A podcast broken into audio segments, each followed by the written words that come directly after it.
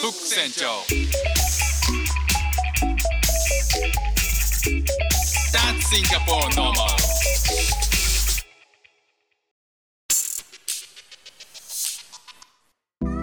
どうもフック船長ですシンガポールで3歳と4歳の息子の子育てをしている主婦です。イラストに挑戦したり歌を歌ったり英語学習のことだったり海外生活で面白いと感じた日本との文化や価値観の違いそこから改めて感じた日本のすごいところなんかをお話ししております。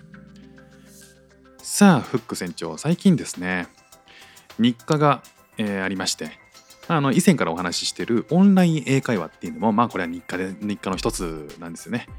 えーそれを9時半から、まあ、大体始めてるんですけど、まあその前にですね1個取り入れた日課があるこれをご紹介したいなと思うんですけど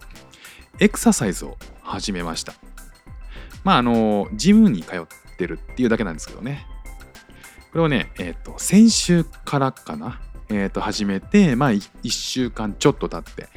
えーいるような感じですね。えー時間はねあの朝子供を送ってバスに乗せたらその足その足でそのままジムに行くんですよ。でまあねあの気持ちいいんで外をランニングするってのもいいんですけどシンガポールはねあの日差しが強くて朝割と早めの時から、えっと暑くなってきてですねまあなかなか外を走れるような感じじゃなくなってくるので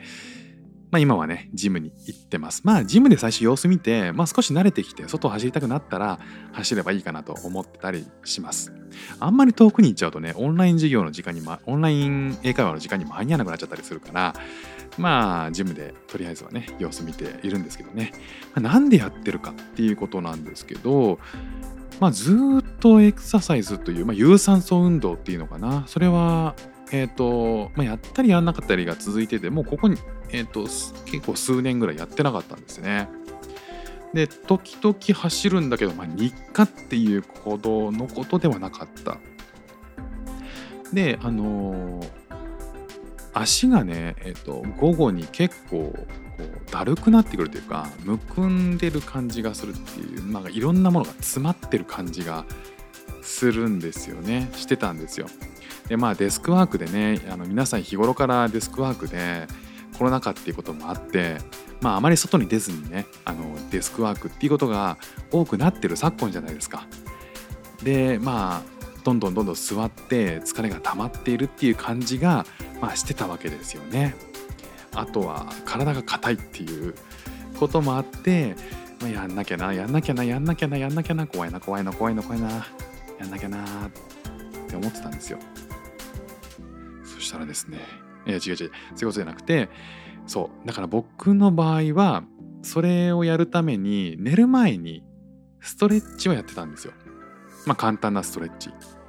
で、それなん、それやってても、なかなかそんなに改善しなかったんで、まあそろそろやった方がいいかなと思って、毎日やるようにしました。で、ジョギングをして、筋トレしてっていう感じで、まあランニング、ジョギングは2、30分ぐらい。で、えーそれから筋トレをして全体で約40分から50分ぐらいですかね。でその後入念にストレッチをして大体1時間ぐらいかな。という感じなんですよね。でえっ、とまあジジムにね実際行ってみると最近はやっぱり自宅作業が多いからなんでしょうかね。朝ジムに行って一汗かいてその後に仕事を始めるみたいな人も多いんでしょうか、えーそれなりにね人がちらほらいるんですよね。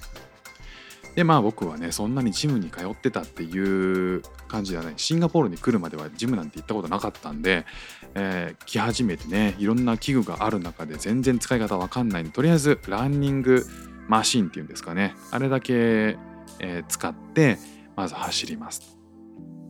でその後に筋トレをするわけなんですけどまあ筋トレといってもねあの鉄アレイを持ち上げるぐらいです。まあなんかいろんな器具がありますよね。鉄棒みたいなものになんか上から紐で何かがぶら下がっていてそれを何かするみたいなことなのか。あとは寝るんだけどベッドじゃなくてむしろちょっとベッドよりも頭が下がっていてこれをどうするのか全くわからないっていう意味不明の器具がたくさんあるわけなんですけど、まあ、本当はねそういうのも使ってみたいなとは思いつつ誰もいなかったら触ってみたいけど残念ながら人が結構いるんでね、えーかなりガチ勢の人たちが入ってきて、えー使い方をねなんかその人たちが使ってるのを何食わぬ顔で鉄鉄アレを持ち上げながらチラ見するっていうのが僕の日課になっております。まあ、いずれ使ってみたいなと思うわけなんですけどね。あちなみにランニングマシーンで、えっと、走った後皆さんあのランニングマシーンに乗った方は、えーそのランニングマシーンで走った後ってなんか終わった後ふわふわしません？こうなんか若干目が回るというかあれ僕だけなのかな？もしねあのいやそれよくあるよっていうことだったら教えていただければ嬉しいなというふうに思いますさてあのまあやってみて1週間経たないぐらい3日4日ぐらいで旗と気づいたことがあったんですよまあ、まずすごく分かりやすいことで言うとその3時ぐらいから下半身が気だるくなってきたっていう感じが、まあ、なくなってきたというのはあります。あとね驚いたのがもう9時過ぎたぐらいからめちゃくちゃ眠いんですよね。でその運動する前でそんなこと全然なかったんですよ。だけどその運動し始めてから3日4日経って気づいたんですよねなんか9時ぐらいからガチガチに眠いっていうでこれは何でなんだろうって思ったら始めたことっていうのがそのエクササイズの3日ぐらいしかなかったんですよでこんなに眠くなることそれまでなかったんでいやーなんか正直だなって思いましたね。あとはねシンプルに腹が減るっていう。もう夕方ぐらいになるとお腹が空いてくるんですよ。で、えーといざ食事になったら結構ガツガツ食べられちゃうんですよね。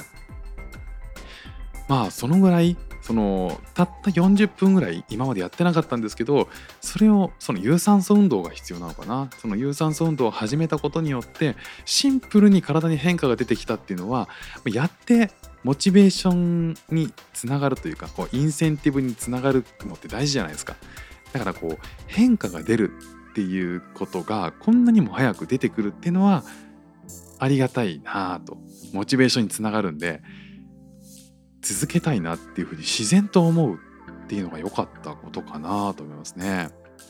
本当にこれまでどれだけ運動してなかったか動いてなかったかってそれがちょっと運動を日課にするだけでこんなに体に変化があるんだっていうのは、まあ、知ってる人というかやってる人からするとそれは当たり前だろうっていうふうに思うと思うんですけど